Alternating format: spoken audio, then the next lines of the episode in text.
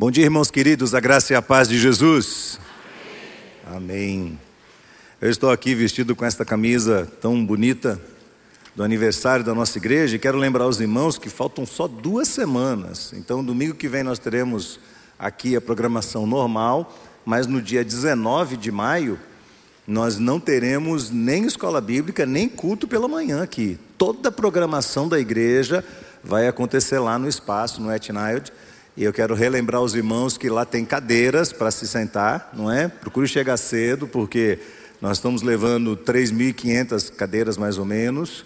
Mas mesmo assim, eu acredito que nós vamos ter mais gente do que isso lá, porque vamos reunir todos os públicos da sede, mais as extensões da cidade, mais as pessoas que estarão visitando ali, participando daquele momento tão especial de celebração dos 30 anos da nossa Igreja Batista Metropolitana. Espero poder contar com todos os irmãos, procure se orientar com antecedência para você saber onde é o local é, se tiver dificuldade de ir de carro, vá de Uber. Uber é uma boa possibilidade, mas indo de carro, lembra que nós temos lá em torno de 600, talvez 700, 800 vagas mais ou menos. Então, procure levar mais pessoas, procure dar carona, não é? Para que a gente se ajude e tenhamos lá um momento de grande celebração. Vai ser um culto simples, não vamos ter nada de extraordinário, mas vai ser a primeira oportunidade que a gente vai ter e eu pedi isso a Deus o ano passado. Nós tentamos fazer isso no ano passado, quando a IBAN completou 29 anos, e Deus não abriu as portas. E esse ano, quando vamos completar 30 anos, Deus abriu as portas de uma forma incrível naquele lugar. E aí nós vamos reunir toda a igreja ali. Vai ser um momento de grande celebração, um momento que você vai poder visualizar esta igreja como ela realmente é. E eu tenho certeza que Deus vai estar conosco ali, nos abençoando. A glória é dele, não é nossa. Ele será exaltado naquele lugar. Eu acho que aquela tenda, como um tabernáculo, vai ser abalada pela presença do Senhor. Deus nos abençoe, que seja um momento muito especial. Esta última canção que nós cantamos é realmente muito linda e eu estava ali aguardando para entrar e lembrando quando uma vez eu cantei esta canção e não era num momento de vitória, a gente ouve falar que Deus é o nosso protetor, é o nosso escudo, é a nossa fortaleza. E nós cantamos isso, às vezes a gente não consegue conectar o que cantamos com as experiências que nós vivemos e a gente divorcia essas, essas duas áreas da nossa vida, a adoração da experiência de vida, não é? Parece que uma coisa não faz sentido na outra, mas eu me lembro de ter cantado este cântico num momento de grande incerteza da minha vida e da minha família, no momento que eu estava muito preocupado com o futuro dos meus filhos, no momento em que eu não sabia se Deus estava agindo e se eles estavam entendendo a ação de Deus, e como todo pai e mãe que amam os seus filhos e que temem ao Senhor, a gente fica com um temor muito grande de que os filhos da gente, em algum momento, não vão acatar. Nós conhecemos histórias da Bíblia de homens e mulheres que são totalmente tementes a Deus, que eram fiéis ao Senhor, e os filhos não quiseram conta com Deus e se afastaram de Deus. E eu acredito que todo pai e toda mãe cristã, sérios, tem esse temor no seu coração, tem essa preocupação no seu coração. E foi um momento muito interessante de cantar essa canção, sentindo cada uma das palavras dela e percebendo que ou aquilo fazia ou não fazia sentido dentro do meu coração. Eu quero ler com os irmãos um salmo. Nós estamos iniciando o mês de maio e eu quero pensar um pouco sobre o salmo 127. Quero falar sobre as características do Deus da família. Salmo 127. Eu fui acometido sexta-feira por uma gripe muito forte, então de vez em quando eu vou dar uma paradinha aqui, porque eu estou com vontade de tossir. Salmo 127.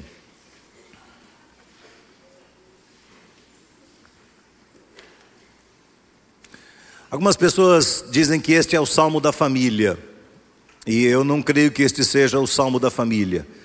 Eu creio que este é o salmo do Deus da família. Tem uma pequena diferença aí, que você vai perceber, faz sentido quando a gente lê o texto. Se o Senhor não edificar a casa, em vão trabalham os que a edificam. Se o Senhor não guardar a cidade, em vão vigia a sentinela. Será inútil levantar de madrugada e dormir tarde, comer o pão que conseguiram com tanto esforço. Aos seus amados ele o dá enquanto dormem. Herança do Senhor são os filhos, o fruto do ventre, o seu galardão. Como flechas na mão do guerreiro, assim são os filhos da sua mocidade. Feliz é o homem que enche deles a sua aljava, não será envergonhado quando enfrentar os seus inimigos no tribunal. Vamos orar, queridos. Pai, nós pedimos ao Senhor que o Senhor fale conosco nesta manhã. Nós te suplicamos, Senhor, que os nossos olhos estejam atentos a este texto os nossos ouvidos e o nosso coração atentos à voz do Teu Espírito. Que o Senhor fale por meio deste texto a cada um de nós. Que o Senhor nos ensine, que o Senhor nos oriente por meio da Tua vontade. Porque nós queremos fazer todas as coisas debaixo do temor e da graça do Senhor.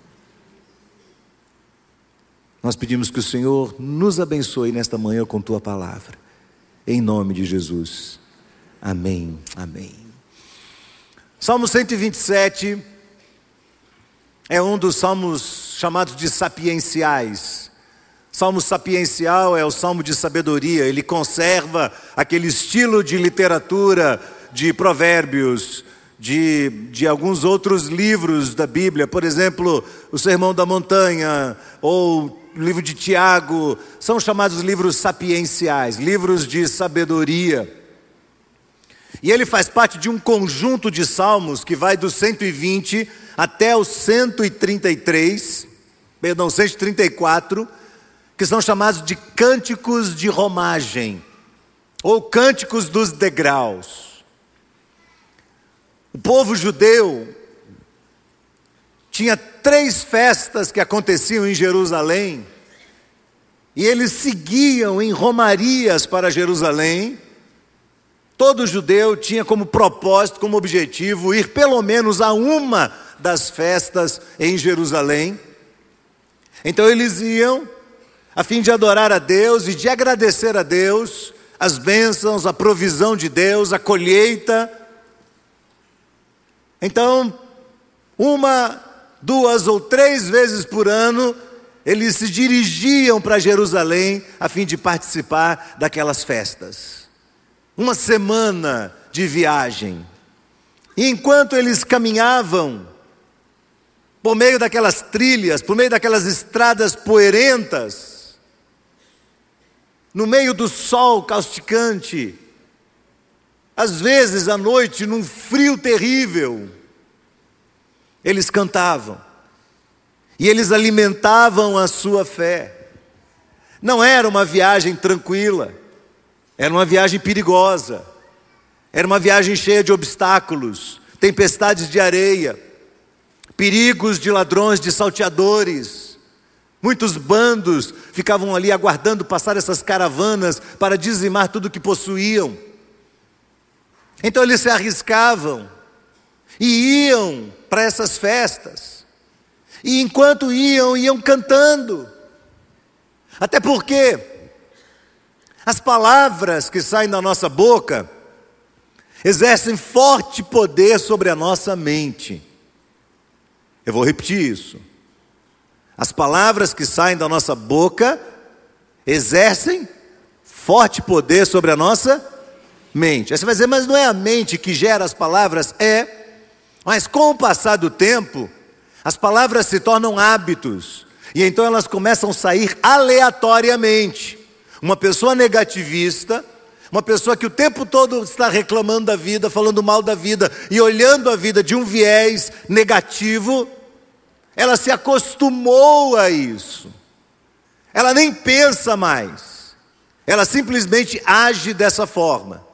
Ela simplesmente se lança a esse espírito de murmuração e de reclamação e de negativismo, sem entender o quanto isso está fazendo mal para ela, mas também para os outros. Então guarda bem isso.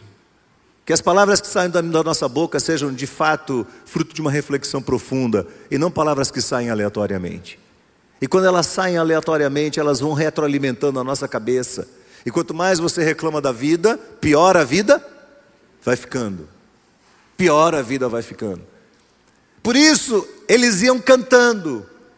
Por isso, os salmos foram escritos e embora fosse um costume, eles iam declarando salmos, eles iam cantando canções, eles iam declarando que Deus é refúgio e fortaleza, que nós devemos elevar os nossos olhos para os montes, de onde nos virá o socorro. O nosso socorro vem do Senhor que fez céus e a terra, e eles iam caminhando, e quando chegavam em Jerusalém no templo, cada degrau de subida do templo, eles paravam, subiam um degrau, paravam e declaravam o salmo, subiam outro degrau, paravam, declaravam declaravam outros salmos, subiam outro degrau, paravam e iam declarando os salmos, e dessa forma iam expressando diante de Deus a sua gratidão, o seu temor e a sua confiança.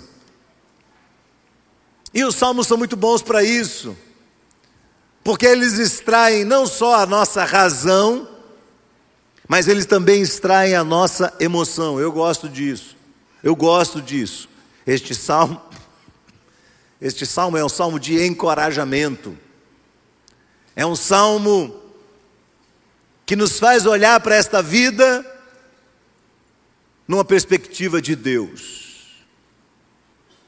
A vida que nós estamos vivendo, irmãos, o cenário em que a nossa, nossa vida se desenvolve, não será totalmente confortável para nós. Nós estamos cercados de medo, estamos cercados de ansiedade, estamos cercados de preocupações, estamos cercados de inimigos, de perseguições. E essas coisas estarão sempre presentes nas mais variadas circunstâncias da nossa vida. Então, os salmos são a linguagem do coração, a linguagem do coração do povo de Deus e que nos ajudam a expressar, a colocar para fora essas emoções. É um salmo tão pequeno, mas ele revela a grandiosidade do Senhor. É chamado, como eu disse, de salmo da família, mas não é o salmo da família, é o salmo do Deus da família. Este salmo foi escrito por Salomão, e, aliás, uma, uma das indicações de que este salmo foi escrito por Salomão é que o nome Salomão, o, no, o primeiro nome de Salomão era Gedidias, é o primeiro nome dele. E Gedidias, em hebraico, significa amado. Então, quando ele diz aos amados de Deus, o Senhor supre suas necessidades, de quem ele está falando? De quem? De si mesmo. Talvez ele tenha essa característica de ser sapiencial justamente por causa de Salomão. Mas vamos olhar aqui as quatro singularidades de Deus que são apresentadas por ele. Quatro singularidades de Deus. Primeiro, Deus é um arquiteto. Segundo, Deus é um protetor. Terceiro, Deus é o provedor. E quarto, Deus é o autor de uma herança. Vamos olhar bem para o texto, fica com sua Bíblia aberta. Em primeiro lugar, ele diz: se o Senhor não edificar a casa, ele está olhando para Deus como um arquiteto, como um construtor. Então vamos lá, vamos, vamos mergulhar nesse texto. O povo de Israel usou muito este salmo no retorno do cativeiro babilônico. Haviam passado 70 anos subjugados e durante esse período a primeira versão do templo foi totalmente destruída. E quando eles retornam de lá no tempo de Neemias, e o livro de Neemias retrata bem essa história, eles encontram a cidade totalmente devastada, totalmente acabada. O templo, que era a glória dos judeus, estava todo arrebentado, todo sujo, cheio de pássaros, todo acabado. E eles olham para aquilo e vem tanta coisa para ser reconstruída: as casas, as ruas, o templo. Tudo isso agora tem que ser novamente reconstruído. Eles estão falando de obras.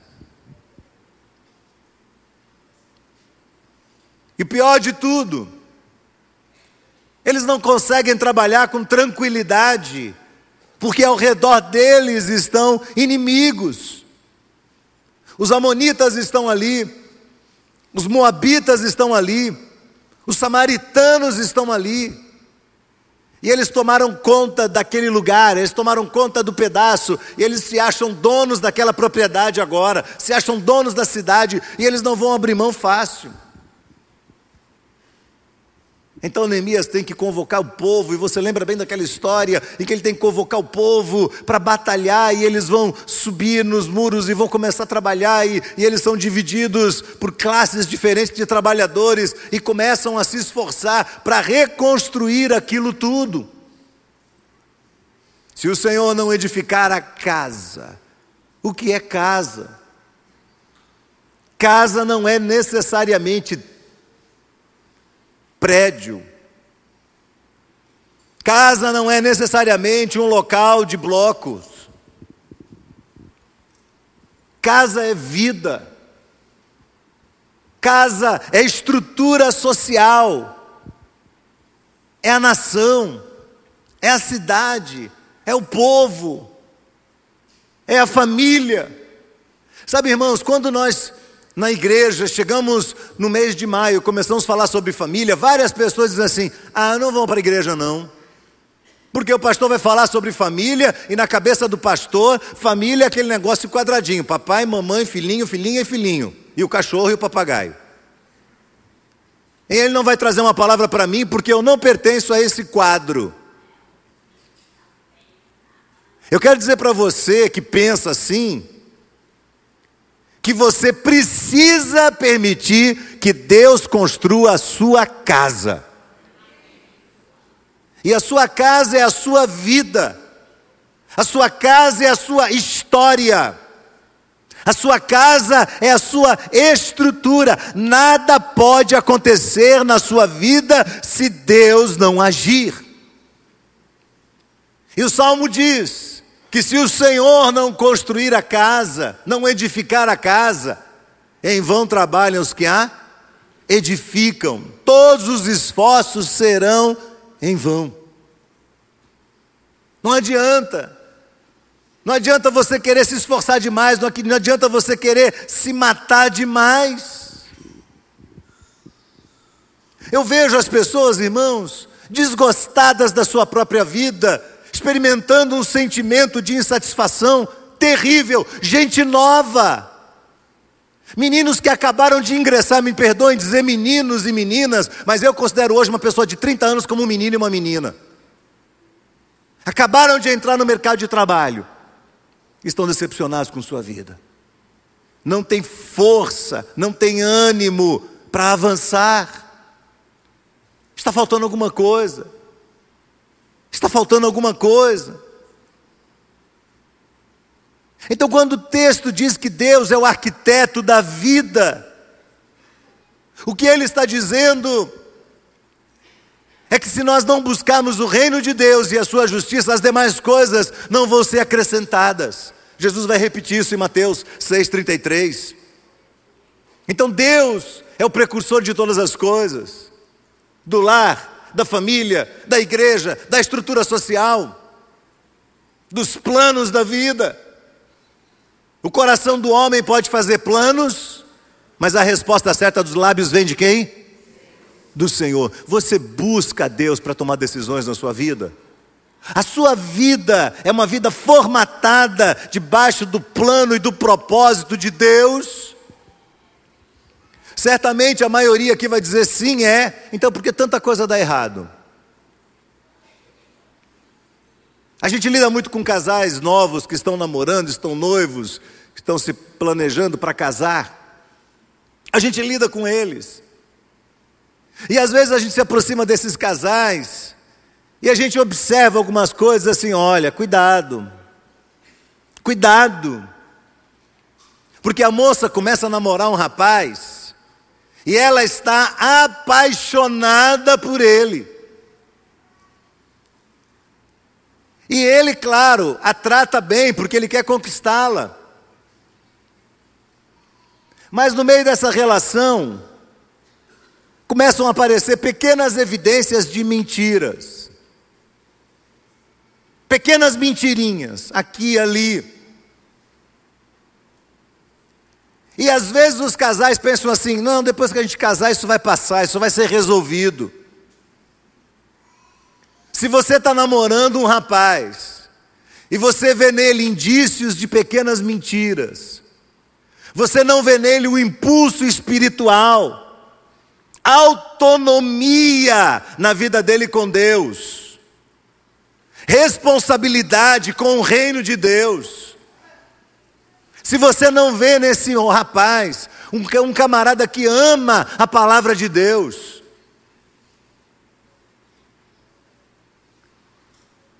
eu vou dizer com toda a minha convicção: sai fora desse relacionamento, porque ele vai dar errado. Ou ao contrário, se o rapaz está namorando uma moça e não vê nada disso nela. Ah, mas à medida que eu estou namorando, eu vou, eu vou trazendo ela. É verdade, nós influenciamos sim um ao outro. A palavra de Deus diz isso: que uma esposa santa santifica o seu marido. Mas quando esse texto foi escrito, ele fala no contexto de alguém que já casou. Lembra? Antes de casar, abra o olho. Depois de casar, feche totalmente.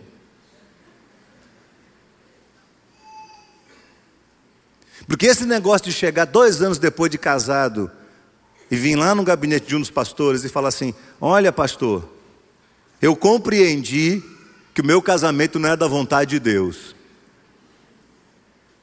Aí você vai ouvir da gente, agora você vai dar conta dele. Se o Senhor não edificar a casa, em vão trabalhos que edificam. Deus é o arquiteto da nossa estrutura de vida, irmãos, da nossa família. E tomar decisões, a compra de um imóvel, uma mudança de estado, decisões importantes acerca dos filhos.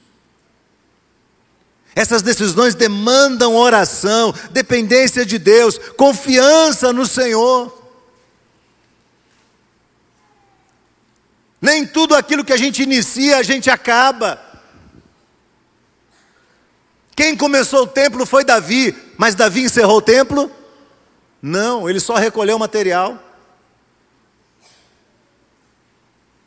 A Torre de Babel, os homens disseram: Nós vamos tocar no topo de todas as coisas, no topo dos céus e empreender um projeto gigante, enorme, que envolvia muito recurso financeiro e muitas pessoas. E esse projeto deu em nada. Como muitos projetos das nossas vidas dão em nada. Quantos projetos dão em nada? Porque Deus não foi o arquiteto daquilo que nós colocamos na prática. Segundo lugar, o salmo diz que Deus é o protetor. Se o Senhor não guardar a cidade, em vão vigia a sentinela. O Senhor é o guardador fiel. O Senhor é aquele que nos protege. É aquele que cuida de nós. Quando nós estamos vivendo num ambiente num cenário de temor, num cenário de medo, de insegurança. E nós estamos vivendo assim. Essa semana, os ladrões invadiram o imóvel aqui ao lado da igreja. E roubaram várias coisas aí. E aqui na IBAN nós temos câmeras por todos os lados. Aqui é um verdadeiro Big Brother. E a gente tem acesso a isso, onde quer que a gente esteja, a gente tem a gente tem acesso a isso tudo pela internet. Mas você sabe que hoje em dia câmeras não inibem muitos ladrões, né? Outro dia os jornais mostraram um ladrão que invadiu um banco, roubou, e quando ele saiu, sem nada no rosto, ele olhou para a câmera, deu tchau e fez uma dancinha. E foi embora. Porque muitas vezes o camarada, quando invade um imóvel, ele está fora da consciência dele. Ele está cheio de crack, cheio de drogas. Então ele não está nem aí se tem câmera, se não tem câmera. E ele se arrisca. É um mundo de incertezas. É um mundo de medo. Você anda pela rua olhando para os lados, sem saber o que é que vai acontecer. No feriado dessa semana eu saí com, com minha esposa para dar uma volta de bicicleta. E fomos ali para o Pituaçu. E eu gosto daquele lugar por causa da natureza, mas sei que é um lugar meio arriscado. Mas tinha bastante gente, tinham pessoas, tinham seguranças rodeando ali de motocicletas e tal, então a gente foi dar uma volta de bicicleta. E quando eu estava quase voltando para o estacionamento, dois rapazes pegaram uma bicicleta, passaram rápido por mim e por ela, uma bicicleta só, um sentado aqui no canto e outro pilotando a bicicleta, pedalando. E eles passaram e eu olhei, bati o olho, eu sou muito conectado, eu fico ali o tempo todo olhando. E eu olhei, quando eles passaram por mim, eu pensei, eles vão voltar. Então eu desci da bicicleta, olhei para trás, na frente da bicicleta da Cléo tem uma bolsinha, eu enfiei a mão dentro da bolsa e fiquei olhando para eles.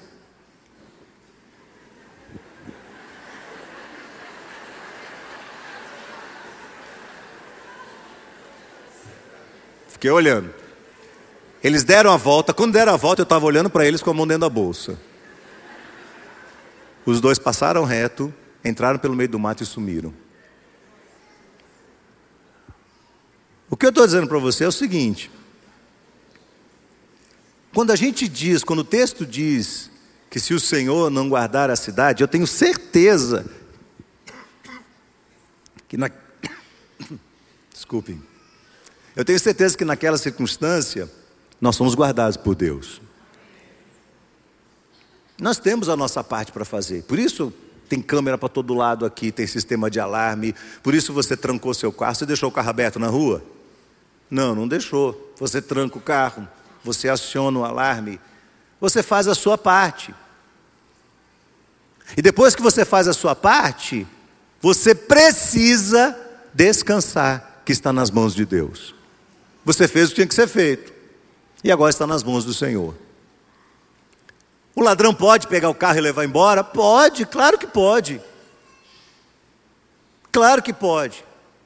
E você precisa ter no seu coração a segurança de que, se Deus permitiu que o ladrão leve seu carro embora, ele tem um grande propósito por trás disso e ele vai estar cuidando de você.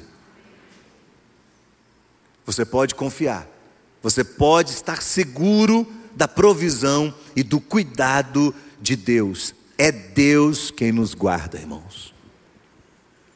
Terceiro lugar, Salomão apresenta Deus como Deus provedor das nossas necessidades. Inútil será você acordar tarde e levantar de madrugada.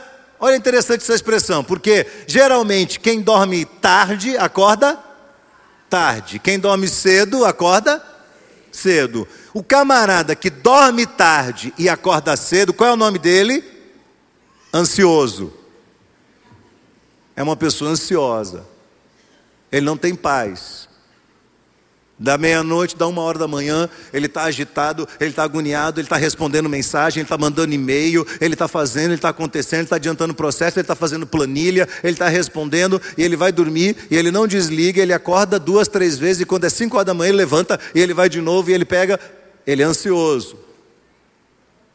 A ansiedade tem consumido as pessoas ao redor de nós. Nós temos uma tendência muito forte a ficar ansiosos, por isso acumulamos coisas. Quinta-feira, o pastor David McClama estava aqui pregando. E Deus usou a, forma dele de uma forma, a vida dele de uma forma muito extraordinária para falar ao meu coração. Um dia eu vou falar sobre isso. Mas no meio da mensagem, ele tocou nessa questão de coisas que nós temos e que não precisamos mais delas. Mas elas estão lá.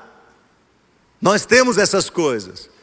E enchemos a nossa casa dessas coisas, entulhamos a nossa casa de coisas. Temos muito mais do que nós precisamos.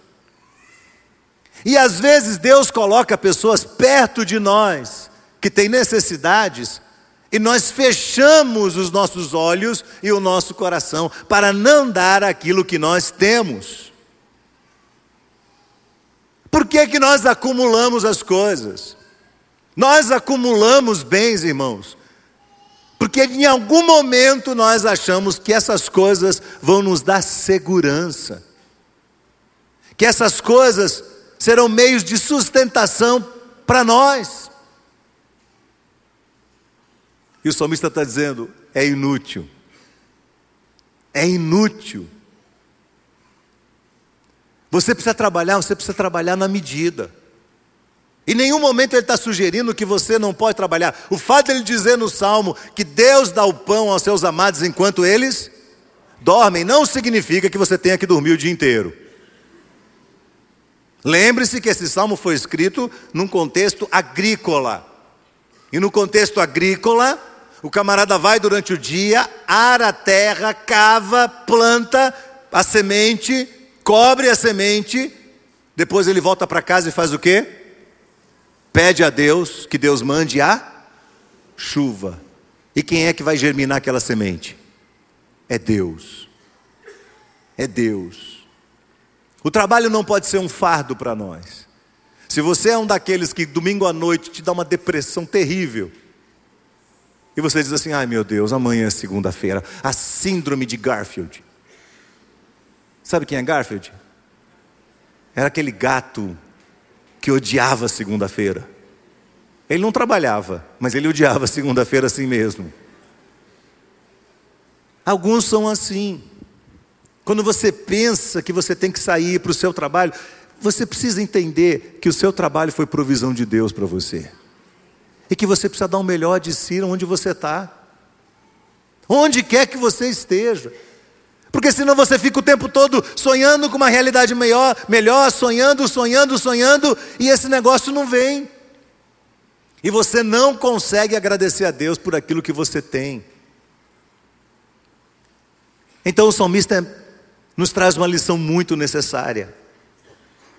Ele diz: Olha, é Deus quem vai cuidar de você quando você aprender a descansar nele quando você aprender a confiar nele. Não adianta o homem ganhar o mundo inteiro e perder a sua alma, perder a sua casa, perder a sua esposa, perder seu casamento, perder sua família. Não adianta o homem ganhar tudo, não adianta ele ter dinheiro investido na bolsa de valores, não adianta ele ter dinheiro guardado aí em tantos lugares, mas ele perder aquilo que é mais importante, que é a sua estrutura pessoal e a sua estrutura familiar. Jesus diz assim: Por isso eu digo a vocês, não se preocupem com sua vida, quanto ao que irão comer ou beber, nem quanto ao corpo, pelo que irão vestir.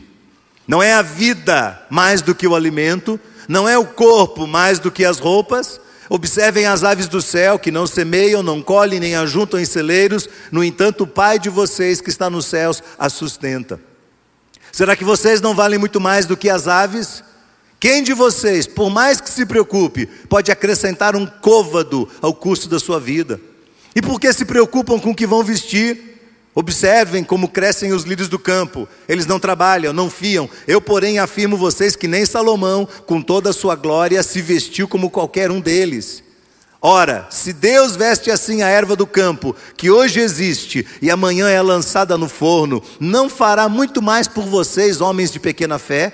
Portanto, não se preocupem dizendo: o que comeremos, ou que beberemos, ou com que nos vestiremos, porque os gentios é que procuram todas estas coisas. O Pai de vocês que está nos céus sabe muito bem que vocês precisam de todas elas, mas busquem em primeiro lugar o reino de Deus e a sua justiça, e todas estas coisas vos serão acrescentadas. Portanto, não se preocupem com o dia de amanhã, porque o dia de amanhã trará os seus próprios cuidados. Basta a cada dia o seu próprio mal. Essas palavras vieram de Jesus Cristo para nós. E Ele sabe a tendência do nosso coração de ficar ansiosos. A Bíblia não está sugerindo que você pare de trabalhar e fique dormindo o tempo todo. Até porque, 2 Tessalonicenses capítulo 3, verso 10 diz assim: Também vos digo que aquele que não trabalha, não coma. O trabalho é uma dádiva de Deus. O trabalho não é um fardo. O trabalho não é um peso. O trabalho é uma bênção. Encare o seu trabalho como uma bênção. Quando você receber o envelope do seu salário, diga assim: Senhor, louvado seja o teu nome, Senhor, porque aqui está o suprimento, a provisão do Senhor para a minha vida e para a minha história. Não receia e fala assim, ai, pouco. Que negócio, descontou imposto de renda. Mas, ai, eu não acredito, descontou o vale transporte e você fica resmungando a vida, resmungando, resmungando, resmungando. E não consegue agradecer a Deus, a provisão de Deus sobre a sua história. Por último, irmãos, Deus é apresentado como autor de uma herança, o dono de uma herança que será repartida. Deus é um Deus de recursos. E Ele decidiu deixar uma herança para nós, todos nós. Você quer a herança de Deus? Quem quer uma herança de Deus aí? Amém? Você quer? Que herança é essa? Dinheiro, conta bancária, terras, que herança é essa? Filhos. herança do Senhor são os. Aí um monte de gente falou assim: ah, pronto, acabou a pregação, não é mais para mim. Calma, calma. Deixa eu continuar falando aqui, ó, antes de você chegar a qualquer conclusão. Você não pode, nesse momento, se desligar, porque você raciocina assim: ah, eu não sou casado, ou então eu sou casado, mas eu não posso ter filhos, eu sou estéreo, sei lá, qualquer coisa assim. Vamos lidar com alguns sentimentos aqui, escondidos. Primeiro, o medo que a geração presente tem de ter filhos. Para judeu naquela época, ter filhos era uma honra. Quanto maiores as famílias, mais fortes. O inimigo que vem à porta perturbar o dono da casa se depara com os filhos dele, vários, e fala: opa, quem tinha muitos filhos era bastante respeitado. Mas apesar de ser honroso ter filhos, o povo estava desencorajado pelas circunstâncias que estavam vivendo, que era o retorno do cativeiro, a ter filhos. E sabe, irmãos, eu vinha pensando nisso essa semana, eu falei, falo ou não falo, falo ou não falo, falo ou não falo, e Deus falou, fala.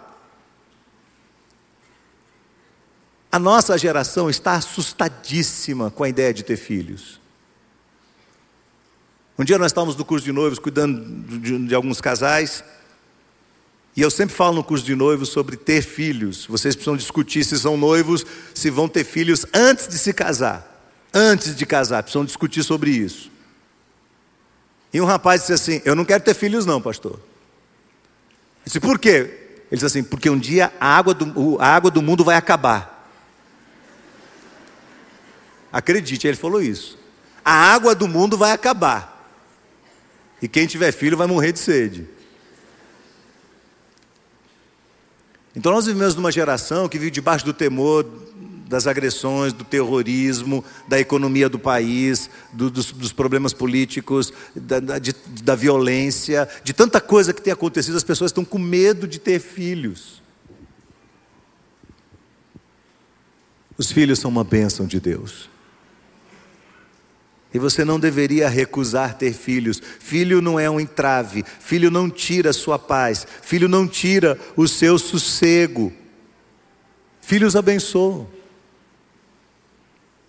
Você pode ficar um tempo da sua vida sem filhos e até ficar bem, porque você não tem trabalho, não precisa trocar fralda, não precisa levantar de madrugada, não precisa segurar no colo e fazer rotar.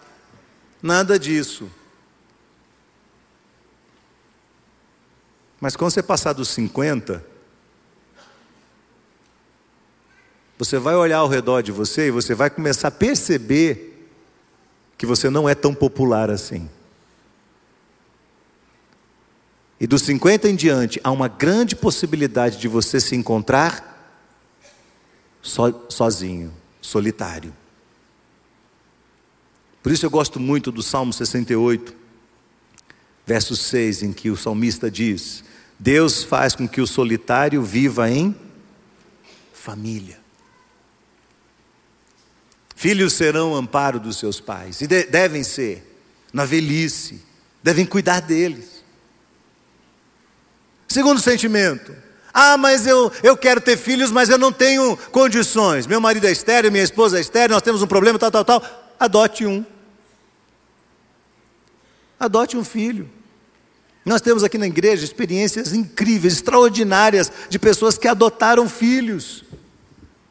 E os filhos por adoção são uma bênção indescritível. Alguns deles, se eu mostrar para vocês a filha e a mãe, você vai falar: não, é dela mesmo porque elas ficaram totalmente parecidas uma com a outra. Eu tenho na, na história da minha família vários casos de adoção, histórias lindas de adoção. Filhos amados, queridos, que compõem o lar, que formam a casa, que dão estrutura, que trazem alegria. Filhos que não foram gerados no útero de suas mães, mas são amados porque foram gerados na mente dessas mães. Terceiro, nem sempre a menção filhos, porque você que está solteiro aqui está falando assim: ah, pastor, isso não é para mim. Nem sempre a menção filhos significa filhos mesmo. Muitas vezes a Bíblia chama os discípulos de filhos. E aí eu peguei todo mundo agora na rede. Não tem como escapar. Eu estou falando para todo mundo que está aqui hoje. Todos, eu estou falando para todos. Você precisa de um filho. Se você olhar filho como um discípulo, você precisa de um filho.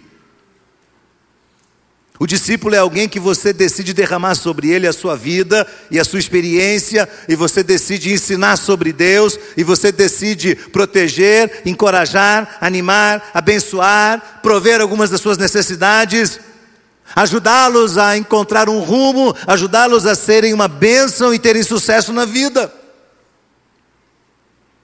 Essa semana eu vi uma história muito linda de um jovem que tinha 15 anos de idade e resolveu adotar um irmão. Já ouviu essa história? 15 anos de idade resolveu adotar um irmão, adotou um menino de 8 anos. Chegou em casa com o menino, mãe, adotei ele. Como assim? Não, é sério. E o menino começou a ficar na casa dele, ficar, ficar, ficar, ficar, e foi criado pela família, irmão dele. Irmão de verdade. Às vezes nós estamos vivendo de uma forma tão egoísta no nosso mundo, e não cabe dentro dele um, um discípulo, um filho nosso. Mesmo você que é solteiro, você precisa de um filho. Tem um termo jurídico bastante interessante, é, é chamado de incapacidade sucessória. Eu não sou jurista, não, mas aqueles que são aí, trabalham com a questão de heranças, sabem disso. É quando a pessoa não se encontra na ordem da vocação hereditária ou da disposição testamentária. Quando a pessoa não reúne as características necessárias para ser dono de uma herança. Eu quero dizer para você que isso não vai acontecer com você, porque Deus tem uma herança preparada para você e você está apto a receber essa herança da parte de Deus. Mas você tem que abrir o seu olho para ver quais são os mecanismos de Deus. Como é que Deus vai fazer esse negócio? Como é que Deus vai cuidar de você. Olha que coisa linda, um salmo tão pequeno e que mostra Deus de uma forma tão incrível. Deus é o arquiteto da nossa vida, Deus é o nosso protetor, Deus é o provedor das nossas necessidades. E Deus é o autor de uma herança para nós. Receba essa herança da paz de Deus. Queria chamar a equipe de adoração aqui. Eles vão cantar uma música. E essa música fala sobre a casa do Pai. E eu gosto muito da letra dela, porque ela me dá uma sensação muito forte de que nós não estamos, sob qualquer hipótese, desamparados. Nós temos referência. Você não é uma pessoa solitária. Deus faz com que você habite no meio de uma família. Você vive junto de uma igreja, você tem um pequeno grupo. Mesmo que a sua família seja uma família meio desordenada demais para você, para aquilo que você espera de uma família. Deus tem cuidado de você. Ele é o seu arquiteto. Ele é o seu provedor. Ele é o seu protetor. E ele é dono de uma herança que ele quer dar a você. É dono de uma herança que quer dar a você. Então vamos cantar essa, canção nesse momento, vamos celebrar com alegria diante do nosso Deus.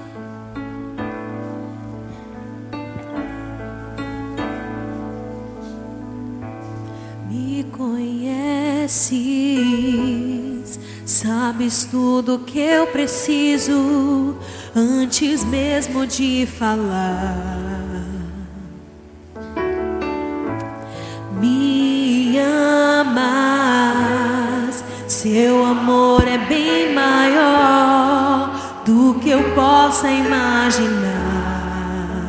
Não quero ser só apenas o teu servo, quero atrair teu olhar de amor, Senhor. Eu venho a ti como um filho que te ama. Tudo que eu quero é estar perto de ti.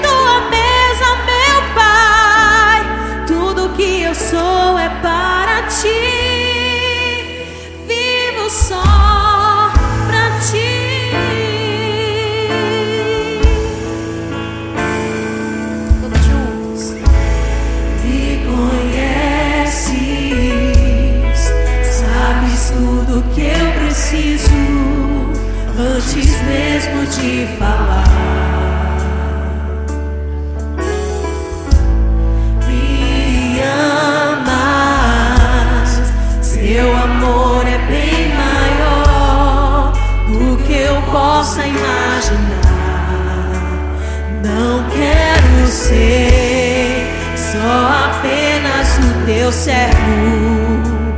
Quero atrair teu olhar de amor, Senhor. Eu venho a ti como um filho que te ama. Tudo que eu quero é estar perto de ti.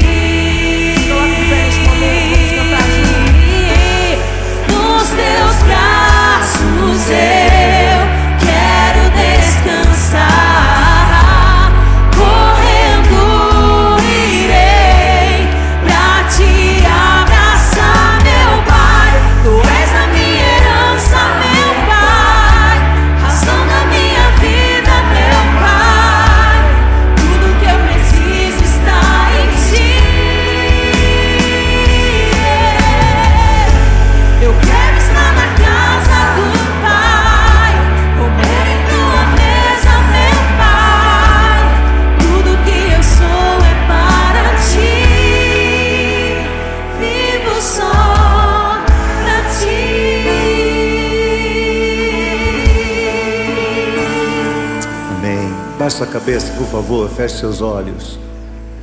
Faça uma pergunta ao seu coração. Você tem confiado em Deus? Você tem obedecido a orientação de Deus? Deus quer, Ele tem um plano de construção da sua vida, da sua casa. Você tem perguntado para Deus, Senhor, qual é o teu plano para mim?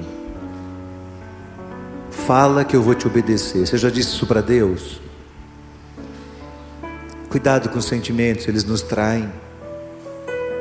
Olhe bem para a palavra de Deus, ela será o guia de Deus para este plano, este propósito dele para a nossa história. Deus é o provedor de todas as coisas, você não precisa ficar ansioso, angustiado, você precisa fazer a sua parte. Você precisa cuidar bem daquilo que Deus colocou nas suas mãos, administrar bem o seu trabalho, com fidelidade, com responsabilidade. Administrar bem o seu orçamento pessoal. Não adianta você querer que Deus supra as suas necessidades quando você gasta irresponsavelmente aquilo que Deus colocou na sua mão. E muitos de nós reclamamos que temos um salário pequeno, e o problema não é o pequeno salário. O problema é a maneira como nós gerimos mal aquilo que está na nossa mão. Faça a sua parte e seja fiel a Deus, e Deus estará suprindo suas necessidades. Deus é o protetor. Você tem medo? Deus é o protetor.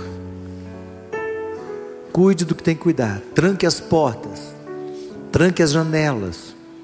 Tire a chave do carro e ligue o alarme. Mas se essas coisas forem levadas, bendito seja o nome do Senhor. Porque não são essas coisas que nos constroem, as coisas que nós temos não nos identificam como pessoa. Nós somos filhos amados de Deus. E Deus cuidará de nós onde quer que nós estejamos na nossa história, onde quer que estejamos, o Senhor vai estar cuidando de nós. E a herança de Deus? É um legado que nós vamos deixar na vida de alguém, de um filho, de uma filha, de alguém que Deus vai colocar na nossa vida e na nossa história.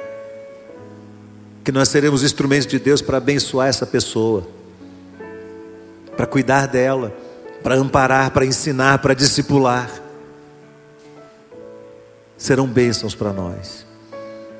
Serão pessoas sobre as quais nós iremos nos debruçar e dar o máximo de nós.